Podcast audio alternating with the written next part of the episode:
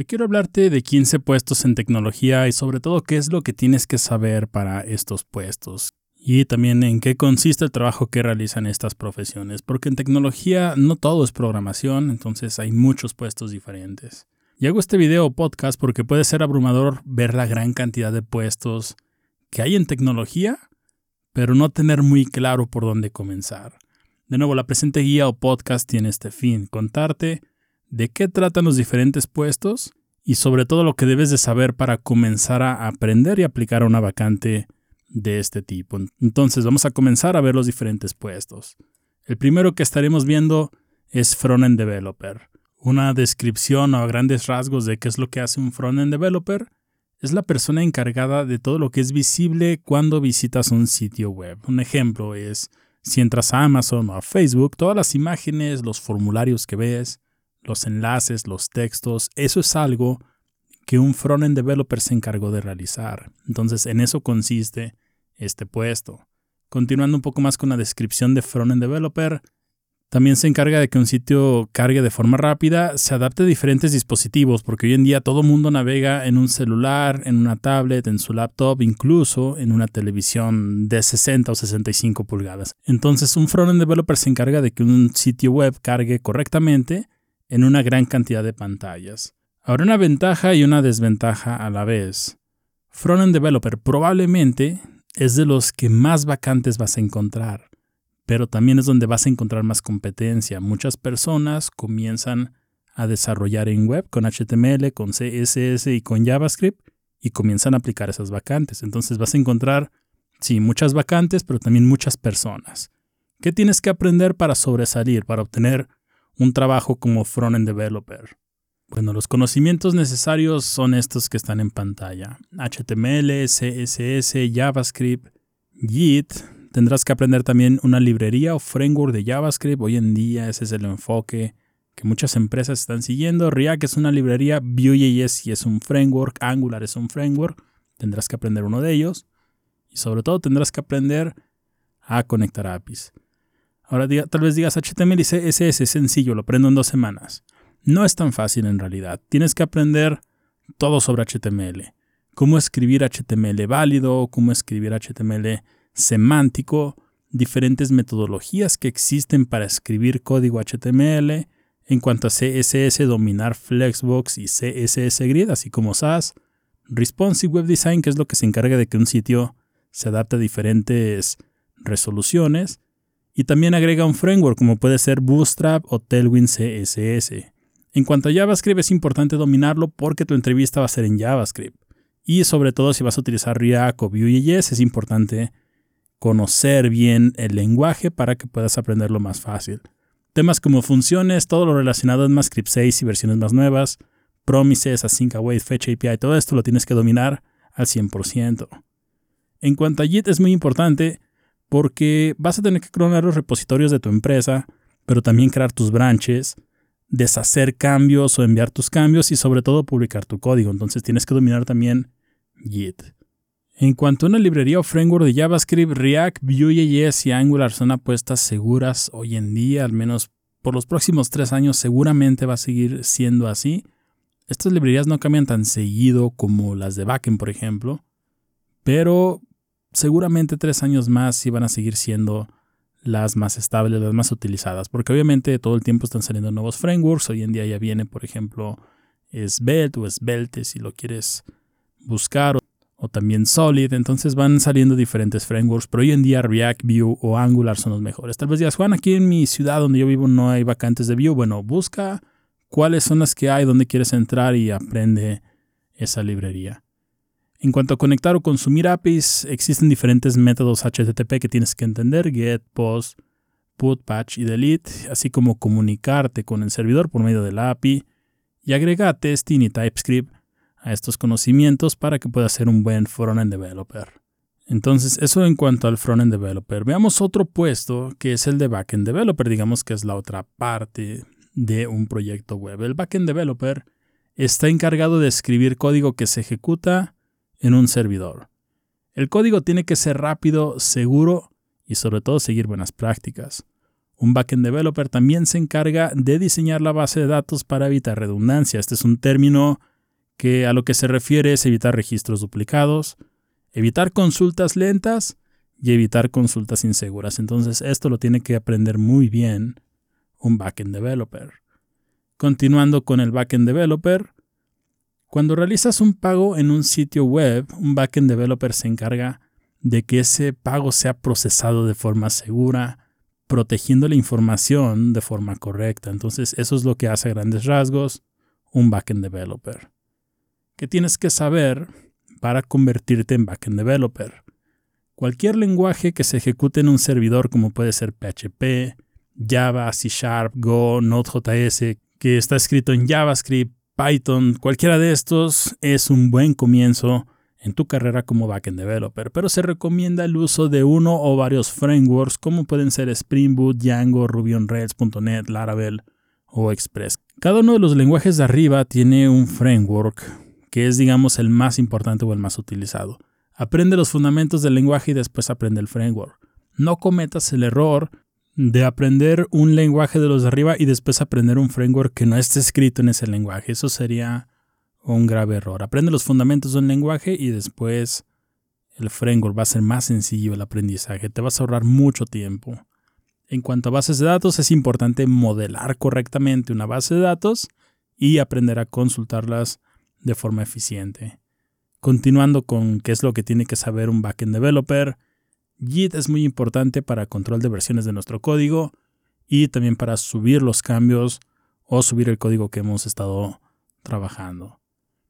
La creación de APIs es muy importante hoy en día. Muchos frameworks te permiten hacerlo, pero es muy importante saber crearlas y que sean seguras para comunicarse con el frontend. Entonces, el enfoque moderno de hoy en día pide comunicar backend y frontend por medio de una API. Es importante que el backend sepa crearlas y el frontend sepa consumirlas. Otro puesto que estaremos viendo es el Full Stack Developer.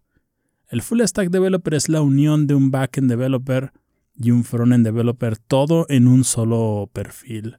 Significa que tienes conocimientos generales y puedes construir una aplicación desde el inicio y desenvolverte muy bien en ambas áreas. Muchas empresas hoy en día están solicitando este perfil y probablemente como programador sientas predilección por el backend o por el frontend.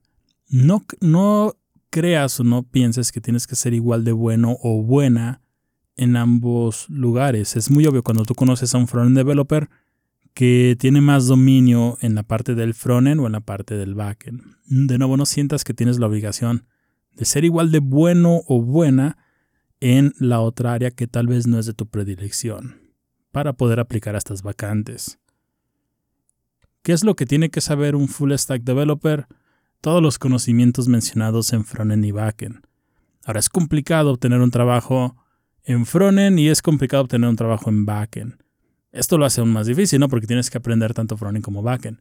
Mi recomendación es aprende primero front o aprende primero backend. Aún hay empresas que están buscando un perfil de estos en específico. Incluso muchas personas que buscan full stack developers dan la capacitación necesaria a una persona que tiene los conocimientos de front para que pueda aprender un poco de back o los que están en el backend puedan aprender un poco de front. Entonces primero aprende un área y después trata de aprender un poco sobre la otra. De otra forma va a ser muy complicado poder obtener los conocimientos necesarios para poder dominar ambas áreas si no has tenido algo de experiencia real.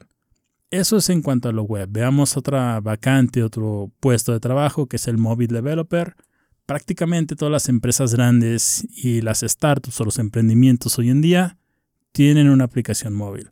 Llevándolo un poco más allá, empresas como Amazon, como Uber, como TikTok, como Instagram, YouTube, WhatsApp son empresas cuyo activo más importante es una aplicación móvil. No puedo nombrar todas, pero hay aplicaciones o hay proyectos que no tienen sitio web como tal o el sitio web solamente es informativo, la parte más importante es la aplicación. Cada año también existen nuevas versiones tanto de Android como de iOS. Eso hace que la necesidad de mobile developers esté todo el tiempo. Y un mobile developer se debe de encargar de que la aplicación sea compatible con las versiones anteriores. Es decir, digamos que sale Android 14. Obviamente la aplicación no va a funcionar únicamente con Android 14. Tiene que funcionar con la 13, con la 12, con la 11 y dar soporte a algunas versiones anteriores. Entonces la aplicación debe de funcionar con versiones anteriores, las actuales y sobre todo las que vienen a futuro. Continuando un poco más con la descripción de qué es lo que hace un móvil developer, la aplicación tendrá que ser rápida, tener un buen performance. Esto es muy importante cuando tienes una aplicación. Si tú abres, por ejemplo, WhatsApp y tarda mucho, pues seguramente lo vas a cerrar y te vas a ir a otra aplicación. Entonces, ya sea que se trabe o tarde mucho, eso es muy malo para una aplicación móvil.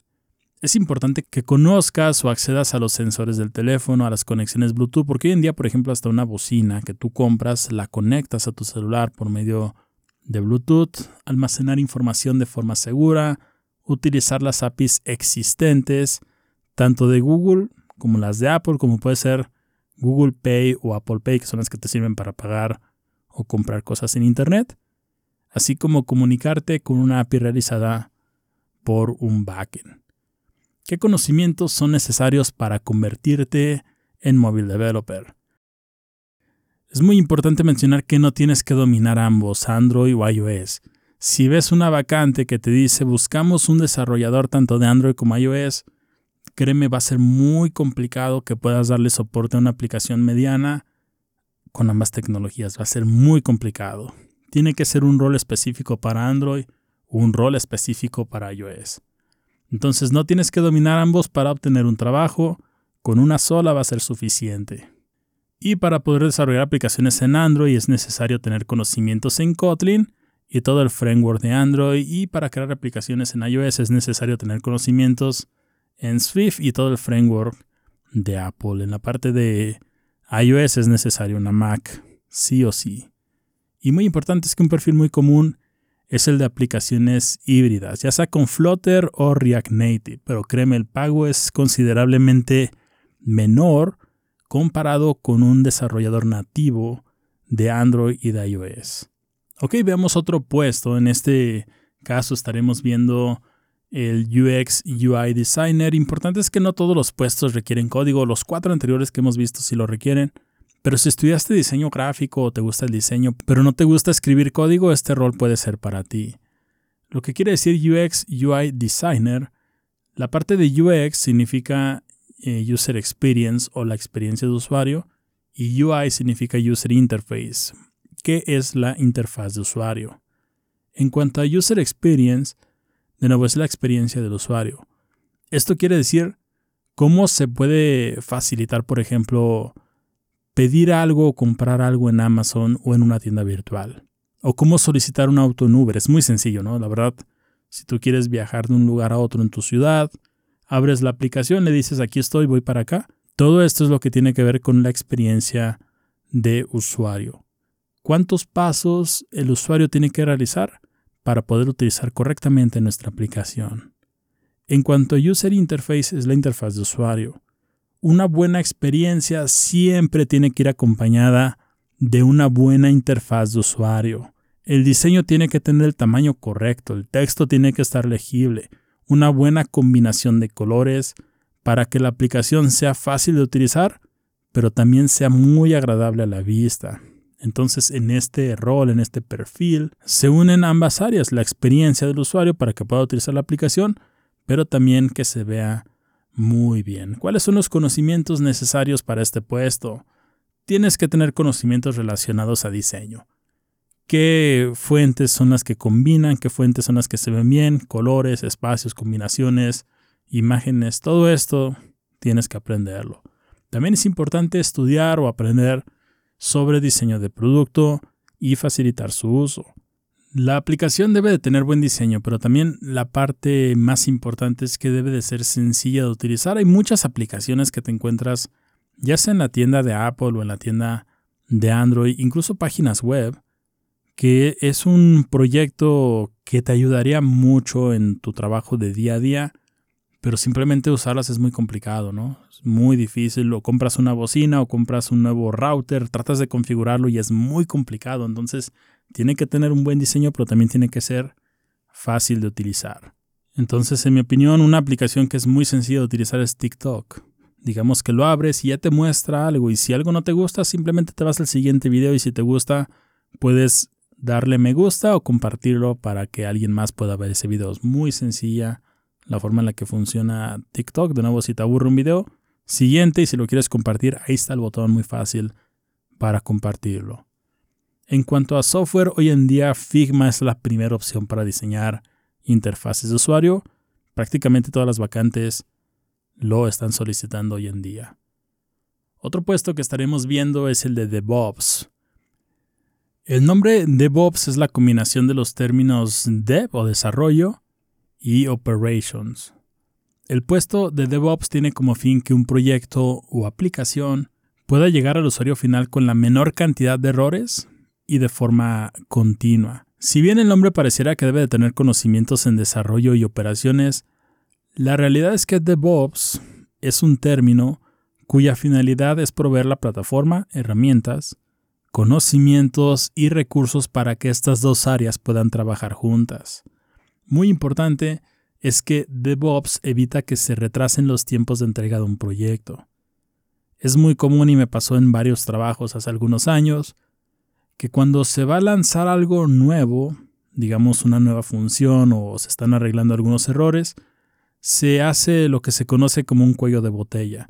El desarrollo fue muy rápido, pero después a la hora de lanzarlo hay muchos problemas para hacerlo.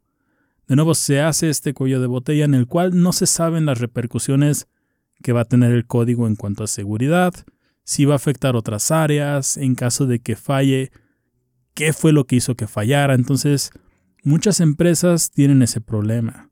Eso es algo que se soluciona implementando DevOps. Y DevOps se encarga de que esto no suceda eliminando todas las barreras que puedan alentar el proceso de desarrollo y el lanzamiento de nuevas funciones de un proyecto, y en lugar de que todo sea manual, DevOps se encarga de automatizar esos procesos para que todo sea más ágil. Es un tema muy grande, es mucho para aprender en cuanto a los conocimientos necesarios para convertirte en DevOps. Tienes que aprender todo sobre Linux, Control de versiones con Git. En cuanto a lenguajes de programación, Python es uno de los más utilizados. Tienes que aprender computación en la nube, contenedores con Docker, Jenkins, Amazon Web Services o Azure y también una herramienta llamada Terraform. Es uno de los puestos mejor pagados hoy en día, sí, y puedes ver todo lo que tienes que aprender para poder desenvolverte como DevOps. Otro puesto que estaremos viendo es el de DBA. DBA son las iniciales de Database Administrator o administrador de bases de datos. ¿Y en qué consiste el trabajo de un DBA? Bueno, es trabajo de un DBA o de un administrador de bases de datos, monitorear las bases de datos existentes en la empresa, también monitorear las cargas que puedan sufrir en ciertas épocas del año. Por ejemplo, es una tienda virtual y el DBA o se está acercando la Navidad, seguramente van a tener muchas visitas. Es trabajo del DBA optimizar todo para esas épocas realizar respaldos, mejorar el performance, la seguridad de una base de datos, así como actualizar a nuevas versiones, siempre asegurando que los sistemas no se vean interrumpidos. Hoy en día también es muy común que un DBA realice las operaciones de extraer la información de diferentes lugares para crear lo que se conoce como un ETL. ETL son las iniciales de extract o extraer, transform o transformar y la L es de load o cargar. Esto va a ayudar a la toma de decisiones en una empresa para poder realizar labores de inteligencia de negocios o business intelligence. Es importante mencionar que este perfil ha evolucionado un poco hacia esa dirección de encargarse de temas de inteligencia de negocios. ¿Qué tengo que saber para aplicar como DBA? Bueno, SQL como lenguaje es fundamental, es básico, es un lenguaje que ha estado muchos años y eso no ha cambiado. También tienes que conocer diferentes bases de datos. MySQL, MongoDB, Oracle, PostgreSQL, Microsoft también tiene su propia base de datos. Hay muchas bases de datos, entonces tienes que aprender la mayor cantidad de ellas. Una ventaja que tienen este tipo de bases de datos, salvo MongoDB, es que utilizan SQL como lenguaje. Entonces básicamente es casi lo mismo en todas ellas, solamente cada motor de bases de datos le agrega algunas cuantas funciones extras. Tienes que conocer sobre bases de datos relacionales y no relacionales. Entonces, este también es un perfil muy muy bueno hoy en día, muy solicitado por muchas empresas. Otro perfil es el de Tech Lead o Technical Lead. Un Tech Lead es una persona encargada de un grupo de trabajo de software. Este puesto llega usualmente después de varios años y un gran conocimiento sobre una plataforma. Un Tech Lead es una combinación de arquitecto de software, project manager, ingeniero de software, etc. Prácticamente es la persona a la que se le comunica una idea y esa persona junto a su equipo de trabajo se encarga de que se vuelva realidad. Un tech lead debe tener un gran conocimiento no solo de código, sino también de la visión de la empresa, como mencioné anteriormente. Por ejemplo, digamos Uber. Uber transportaba personas, pero dijeron un día hay que transportar paquetes. Tal vez la persona no quiere ir de un lado a otro, solamente quiere enviar una caja o quiere enviar algo. Entonces, queremos enviar paquetes. Se le comunica al Tech Lead que es, eso es lo que se desea agregar. Y el Tech Lead comienza a pensar en una solución y se la comunica a su equipo de trabajo. Importante es que puede existir más de un Tech Lead o líder de tecnología como puede ser un touch lead para la aplicación de Android o la aplicación de iOS, incluso para el sitio web. ¿Qué conocimientos son necesarios para ser un tech lead? Bueno, además de un amplio conocimiento en lenguajes de programación, arquitectura y otros, el tech lead debe tener conocimientos de liderazgo. Es la persona que está a cargo de un equipo de trabajo, entonces tiene que ser un buen líder, así como tener habilidades de comunicación. Otro rol muy solicitado hoy en día es el Data Analyst o analista de datos. El análisis de datos es un proceso que consiste en inspeccionar, limpiar y transformar datos con el objetivo de resaltar la información que es útil para sugerir conclusiones y apoyo en la toma de decisiones. Este puesto es una combinación de diferentes áreas, desde escribir código, conocer de negocios y también saber interpretar los números. Entonces, si tienes este perfil, si tienes estos conocimientos, esta puede ser una buena oportunidad laboral. No se debe de confundir el Data Analyst con un DBA. Ese es uno de los grandes errores, ver a un analista de datos como una persona que solamente hace consultas a una base de datos. En realidad la información viene de muchos lugares y él o la analista de datos deberá saber cómo extraerla mediante código y filtrar sobre todo saber qué información es útil y cuál no lo es. Usualmente la información se deberá de presentar de forma visual para que su interpretación sea fácil. Una de las primeras empresas que comenzó a utilizar el análisis de datos fue Netflix. Hay un estudio muy complejo de todo lo que utilizaron para poder realizar la serie de House of Cards en base a lo que las personas querían ver. Entonces todo eso se hace por medio de análisis de datos. ¿Qué conocimientos son necesarios para ser analista de datos? Además de conocer diferentes lenguajes de programación, probablemente el más común va a ser Python, es importante también tener conocimientos de negocios para saber qué información es importante presentarla, ya que no toda la información va a ser útil. Conocimientos de estadística y modelos de predicción también son muy importantes, y las matemáticas para poder realizar los ajustes necesarios y sobre todo evitar ciertos problemas. Entonces todo esto es necesario para poder convertirte en uno de los roles más eh, sobresalientes que hay en las últimas épocas, que es el de analista de datos. Otro rol que estaremos viendo es el de redes o networking. La parte de redes informáticas, eh, la parte de networking puede sonar a estafa piramidal, pero no es eso. Las redes siguen siendo un tema muy importante hoy en día. Creo que nunca habían sido tan importantes como hoy en día. En especial donde muchas empresas siguen implementando o aplicando el home office. Un especialista en redes es una persona que puede planear, diseñar y configurar ya sea una red pequeña o una red muy grande para una empresa que cuenta con una o con varias sucursales. Tendrás que tener conocimientos de redes, de networking, de ruteo. Esto incluye cómo funcionan las redes y las direcciones IP.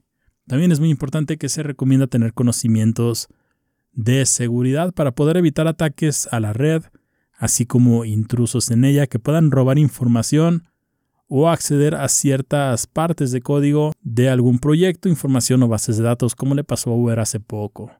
Continuando un poco con redes, ¿qué conocimientos son necesarios?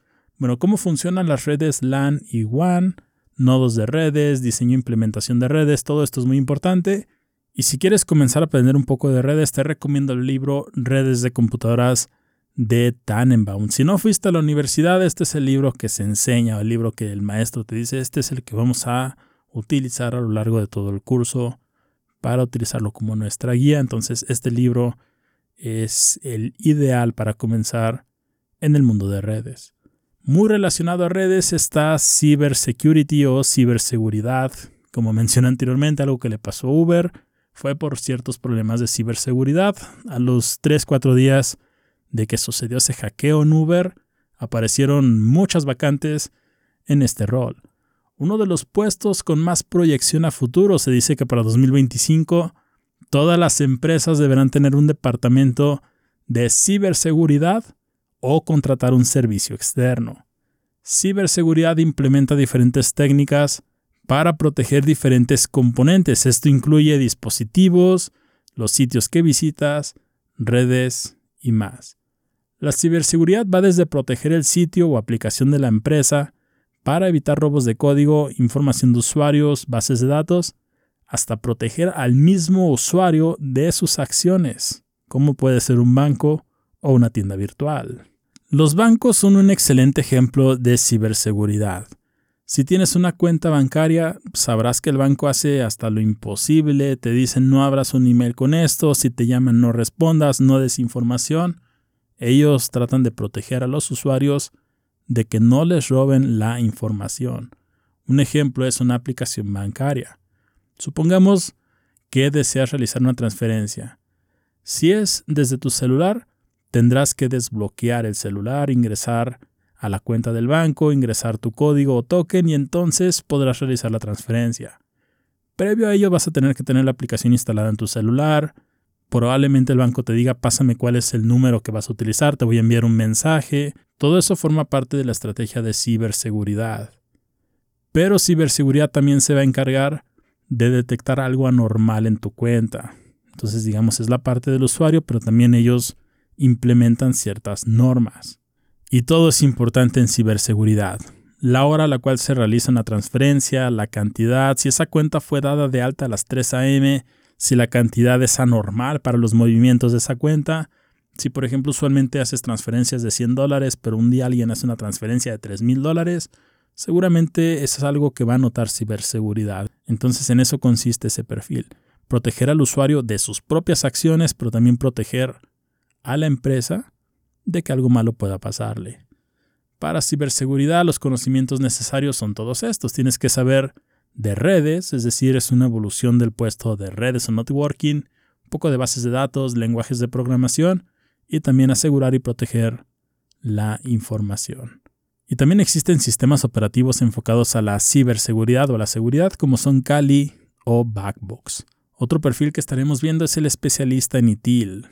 Así que veamos su descripción. ITIL es la biblioteca de infraestructura de tecnologías de la información. Es un conjunto de conceptos y buenas prácticas que son utilizadas para la gestión de servicios de tecnologías de la información. Eso incluye también el desarrollo de tecnologías de la información y las operaciones relacionadas con las tecnologías de la información. En general, son una serie de buenas prácticas que previamente estuvieron documentadas, que sirven como guía para que una empresa pueda implementar correctamente las tecnologías de la información y en este puesto usualmente no se escribe código, este es un puesto poco más de administración o gestión de proveedores de activos de la empresa, de los diferentes departamentos. Un ejemplo de ITIL es cómo crear un sistema de mesa de ayuda o soporte.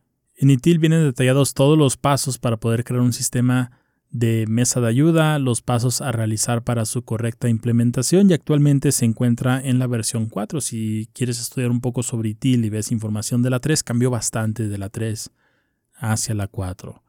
La buena noticia es que no cambia tan seguido. Tengo entendido que la versión 3 salió en el 2000, creo que 2007 y tuvo un cambio en el 2011 y recientemente acaba de salir la versión 4, entonces no cambia tan seguido. Pero te recomiendo utilizar o estudiar mejor la versión 4 si este puesto es de tu interés. ¿Qué conocimientos son necesarios para ser especialista en ITIL? Algo importante es que ITIL cuenta con una gran cantidad de libros de estudio que te van a servir como tu guía y muy importante cuenta con una certificación que se logra después de aprobar un examen. Entonces, si este rol es de tu interés, tienes que ver la certificación como el paso al que tienes que llegar para poder tener un buen trabajo. Otro rol que estaremos viendo es el de Project Manager. Project Manager es la persona que planea, organiza y ejecuta los proyectos en una empresa. Además define los tiempos de entrega, el alcance del proyecto, costos y los recursos que son necesarios para su correcta elaboración. Un project manager usualmente no escribe código, solamente coordina el equipo de trabajo desde el inicio hasta el lanzamiento del proyecto, así como la mejora continua del proyecto. Va solucionando todos los problemas que se presenten, así como asegurar la calidad del software. Y este puesto es muy común si lo que ya no quieres es escribir código o si tienes otros conocimientos como el de la administración o el de la gestión del personal. ¿Qué conocimientos son necesarios para convertirte en Project Manager? Importante es que existe un libro para convertirse en Project Manager que se le conoce como el PM Book. Entonces hay una certificación y las preguntas que te hacen en el examen son tomadas de este libro. Entonces ese libro es la guía de estudio. Existe una certificación llamada PMP, que son las iniciales de Project Management Professional, y es muy importante obtener esta certificación para poder aplicar a este puesto. Prácticamente es el primer paso para poder obtener un trabajo en esta área. El instituto que te certifica se le conoce como el PMI, son las iniciales de Project Management Institute y algo muy importante es que además de la certificación son importantes las habilidades de liderazgo, ya que el Project Manager trabaja con un equipo así como la comunicación y la organización. Otro puesto que estaremos viendo es el Scrum Master. Un Scrum Master es una persona que implementa Scrum en la empresa, que es una metodología ágil que ofrece una forma de conectar a varios equipos que deben de trabajar juntos para realizar un proyecto o un trabajo. Se le puede considerar como una evolución o un complemento de un project manager. Los que sean project manager se van a enojar por esa definición. Los que sean scrum master van a decir que ellos son más que un project manager. Entonces es siempre la eterna discusión sobre quién es, digamos, la persona que coordina el equipo de trabajo. Hoy en día muchas empresas utilizan Scrum y hay ciertos términos que debes conocer independientemente de si eres o no un Scrum Master pero si deseas trabajar en una empresa de tecnología. Son dos y los vimos anteriormente en un podcast. Uno es el Sprint, este tiene una duración de cuatro semanas, aunque puede ser variable, y existen diferentes sprints, como puede ser el Sprint Planning o el Sprint Review. Y también existe algo llamado la Daily, que es una reunión de 15 minutos, porque hay gente que hace una Daily de 3 horas, donde no participan todas las personas que están en un proyecto, solamente el equipo de desarrollo y esta daily tiene una duración de nuevo de 15 minutos y si eres programador, si estás comenzando a trabajar, en esta daily debes de exponer tus avances, qué vas a hacer hoy y qué impedimento has tenido para poder realizar tu trabajo. Entonces estos dos términos son muy importantes si eres un desarrollador junior que apenas está comenzando tus primeros pasos en una empresa. En caso de ser Scrum Master, debes de ser la persona encargada de organizar estos eventos. Entonces, en eso consiste ser Scrum Master. Bueno, eso y mucho más para que no se enojen mis amigos que son Scrum Master. ¿Cuáles son los conocimientos necesarios? Bueno, el primero son las metodologías ágiles, conocer qué son, los diferentes tipos. Y recomiendo, aunque no vayas a ser Scrum Master, que leas el libro Scrum Guide. Es el libro oficial de Scrum es un libro muy cortito, son 16 páginas. Está disponible en muchos lenguajes, incluido el español, y es un libro gratis. De nuevo, aunque no quieras ser Scrum Master, pero si vas a obtener tu primer trabajo en tecnología, ese libro es gratis y lo puedes descargar de la página oficial para que puedas ver los diferentes términos de Scrum, que es algo que utilizan muchas empresas hoy en día. Y existe una certificación de Scrum llamada Scrum Master que se divide en tres partes. Scrum Master 1, 2 y 3 en número romano. Mientras más alto el nivel, obviamente es un mayor dominio de Scrum. Y un puesto más es el de ventas, la descripción.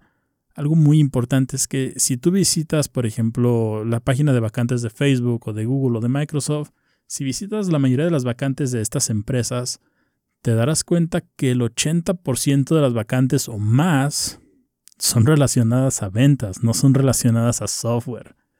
Las ventas en estas empresas pueden hacerte ganar una gran cantidad de dinero y no es el típico rol de ventas de esa persona que llega a un mostrador utilizando una camiseta de la empresa y que nadie quiere atender. Un ejemplo del rol de ventas de este tipo de empresas es, por ejemplo, Microsoft y sus vendedores que implementan un CRM. Este perfil se encarga de vender las soluciones a empresas o gobiernos, da la capacitación, seguimiento y mucho más. Otro ejemplo sería un vendedor de Office. Obviamente Office podemos comprarlo cualquiera de nosotros, instalarlo en nuestra computadora, pero un vendedor o una persona que le venda a gobiernos, universidades, puede llegar a ganar una gran cantidad de dinero. En cuanto a Facebook, este rol es una persona que ayuda a los anunciantes a obtener mejores resultados. ¿Qué conocimientos son necesarios? Bueno, es importante el conocimiento de tecnología, pero no, no mucho en realidad, solamente para saber qué es lo que se puede hacer. Sin duda es una excelente opción si tienes un familiar, si tienes un amigo que esté tratando de hacer un cambio de carrera o tiene la capacidad de las ventas, pero simplemente está buscando una nueva oportunidad. Entonces es algo que también puedes buscar. Algo muy importante es que hay otras opciones. No cubrimos todo en este video, en este podcast. Si lo estás escuchando únicamente en podcast, pues también está disponible en YouTube. Si lo estás escuchando en YouTube, está disponible también en podcast. Existe una gran cantidad de roles y puestos en las empresas de software y tecnología. O sea, no solamente son estos, hay muchos más.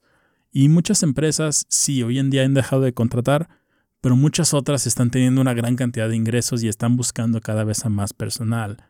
No hagas caso de comentarios que dicen que no te dediques a tecnología porque esa burbuja está a punto de tronar.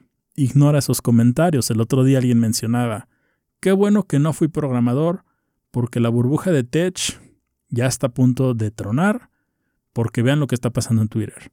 Lo que está pasando en Twitter es algo que no tiene nada que ver con ninguna burbuja, un cambio de dueño siempre eso es lo que sucede, pero créeme es un área que da muchas satisfacciones. Pudiste ver todo lo que tienes que saber para poder obtener un trabajo, la mayoría de comentarios malos que vas a ver de personas que dicen que no te dediques a tech es que dicen no puedo obtener un trabajo y tengo estos conocimientos, pero también son las personas que dicen HTML lo aprendes en 10 minutos, CSS lo aprendes en un día. Entonces pudiste ver qué es lo que requiere cada puesto para poder obtener un trabajo. Si te dedicas lo suficiente, créeme que es posible. Espero este video, este podcast haya sido de tu agrado y nos vemos en el siguiente, recuerda, soy Juan de la Torre, Juan Pablo de la Torre, de Código con Juan. Me puedes seguir en mi Twitter, lo voy a dejar en la descripción, está en la descripción también de mi sitio, códigoconjuan.com. Twitter, Instagram, Facebook, cualquier lugar, la persona que responde siempre soy yo. Entonces nos vemos en el siguiente.